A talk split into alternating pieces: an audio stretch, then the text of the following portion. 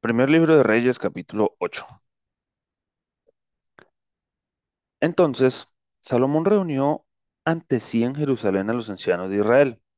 a todos los jefes de las tribus y a los principales de las familias de los hijos de Israel, para traer el arca del pacto de Jehová de la ciudad de David, la cual es Sión, y se reunieron con el rey Salomón todos los varones de Israel en el mes de Etanim,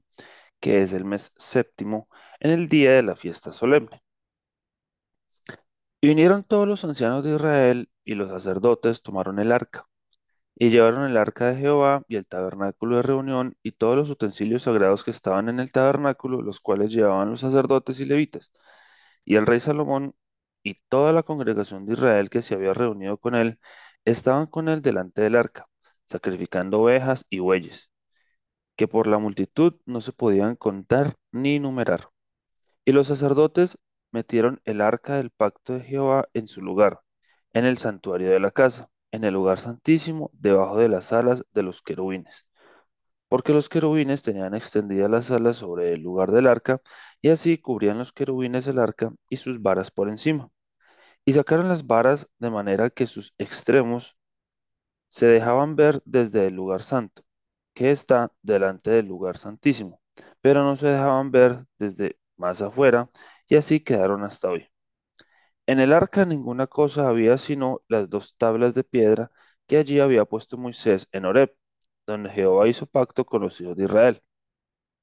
cuando salieron de la tierra de Egipto. Y cuando los sacerdotes salieron del santuario, la nube llenó la casa de Jehová, y los sacerdotes no pudieron permanecer para ministrar por causa de la nube, porque la gloria de Jehová había llenado la casa de Jehová.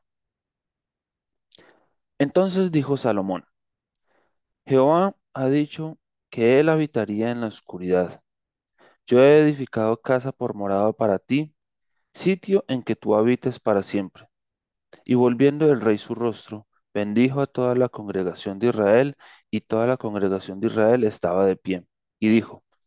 Bendito sea Jehová, Dios de Israel, que habló a David mi padre lo que con su mano ha cumplido, diciendo, Desde el día que saqué de Egipto a mi pueblo Israel,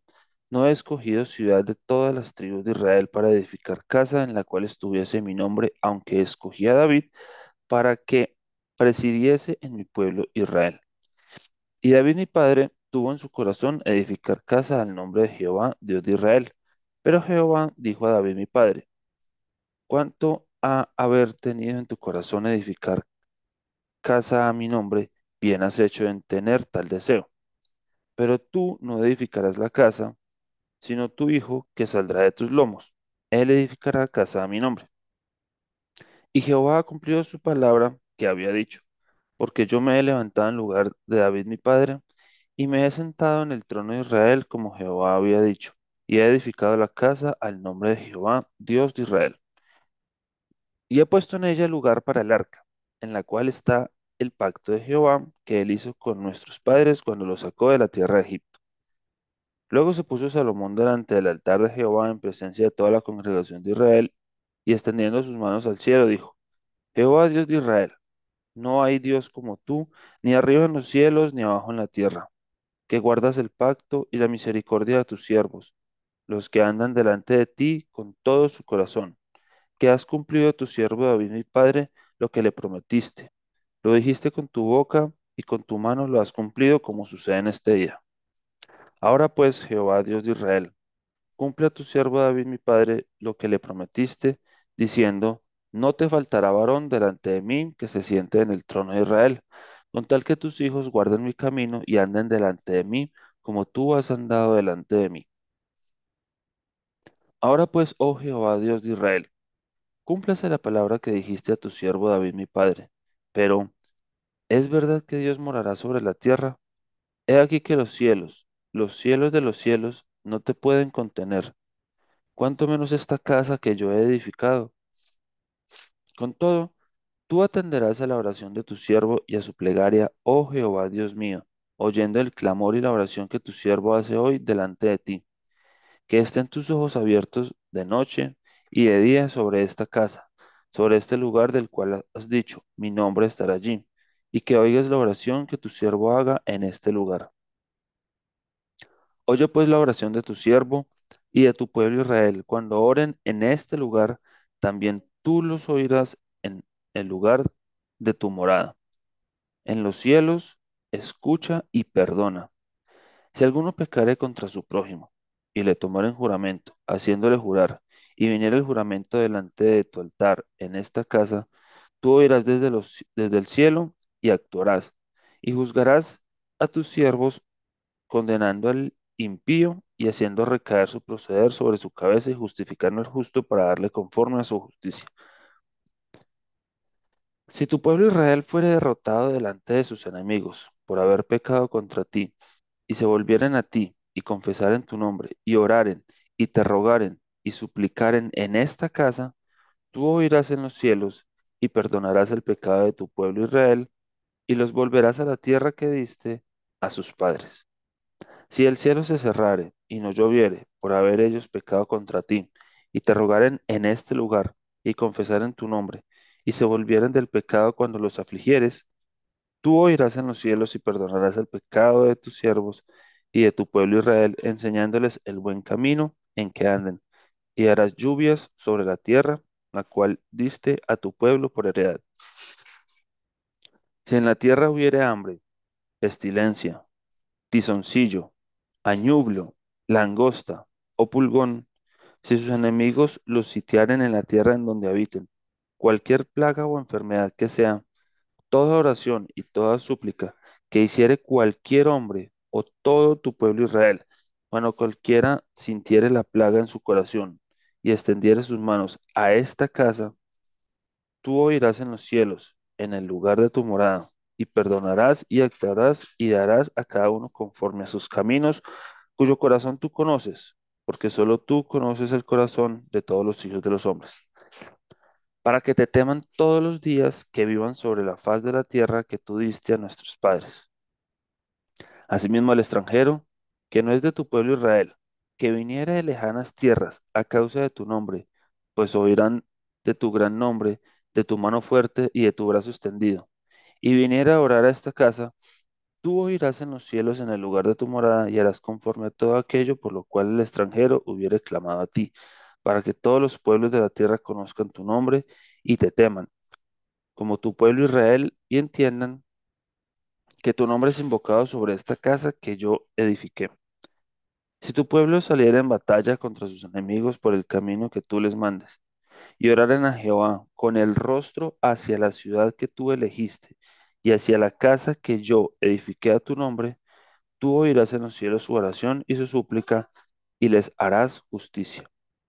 Si pecaren contra ti, porque no hay hombre que no peque, y estuvieres airado contra ellos y los entregares delante del enemigo, para que los cautive y lleve a tierra enemiga, sea lejos o cerca, y ellos volvieran en sí en la tierra donde fueran cautivos, si se convirtieran y oraren a ti en la tierra de los que los cautivaron y dijeran, pecamos, hemos hecho lo malo, hemos cometido impiedad, y se convirtieran a ti de todo su corazón y de toda su alma en la tierra de sus enemigos que los hubieran llevado cautivos, y oraren a ti con el rostro hacia su tierra que tú diste a sus padres, y hacia la ciudad que tú elegiste, y la casa que yo he edificado a tu nombre, tú oirás en los cielos, en el lugar de tu morada, su oración y su súplica, y les harás justicia. Y perdonarás a tu pueblo que había pecado contra ti, y todas sus infracciones con que se hayan rebelado contra ti, y harás que tengan de ellos misericordia los que les hubieran llevado cautivos, porque ellos son tu pueblo y tu heredad, el cual tú sacaste de Egipto del medio del horno de hierro. Estén pues atentos tus ojos a la oración de tu siervo y a la plegaria de tu pueblo Israel, para oírlos en todo aquello por lo cual te invocaren. Porque tú los apartaste para ti como heredad tuya de entre todos los pueblos de la tierra, como lo dijiste por medio de Moisés tu siervo, cuando sacaste a nuestros padres de Egipto, oh Señor Jehová. Cuando acabó Salomón de hacer a Jehová toda esta oración y súplica, se levantó de estar de rodillas delante del altar de Jehová con sus manos extendidas al cielo, y puesto en pie, bendijo a toda la congregación de Israel diciendo en voz alta, Bendito sea Jehová, que ha dado paz a su pueblo Israel, conforme a todo lo que él había dicho. Ninguna palabra de todas sus promesas que expresó por Moisés su siervo ha faltado. Esté con nosotros Jehová nuestro Dios, como estuvo con nuestros padres, y no nos desampare ni nos deje. Incline nuestro corazón hacia Él, para que andemos en todos sus caminos y guardemos sus mandamientos y sus estatutos y sus decretos, los cuales mandó a nuestros padres. Y estas mis palabras con que he orado delante de Jehová, estén cerca de Jehová nuestro Dios de día y de noche, para que Él proteja la causa de su siervo y de su pueblo Israel, cada cosa en su tiempo, a fin de que todos los pueblos de la tierra sepan que Jehová es Dios y que no hay otro. Sea pues perfecto vuestro corazón para con Jehová nuestro Dios, andando en sus estatutos y guardando sus mandamientos como en el día de hoy. Entonces el rey y todo Israel con él sacrificaron víctimas delante de Jehová. Y ofreció Salomón sacrificios de paz, los cuales ofreció a Jehová, veintidós mil bueyes y ciento veinte mil ovejas. Así dedicaron el rey y todos los hijos de Israel la casa de Jehová.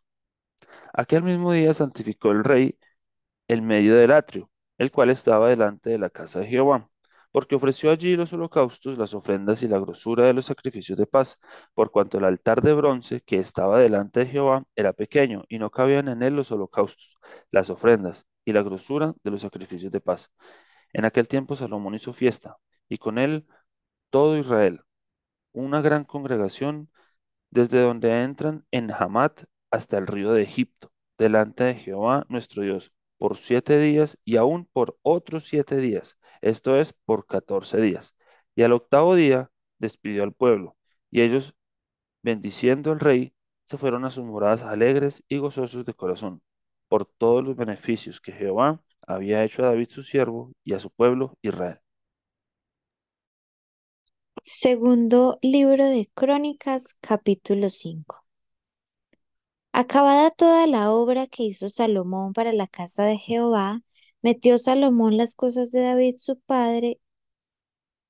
que había dedicado, y puso la plata y el oro y todos los utensilios en los tesoros de la casa de Dios.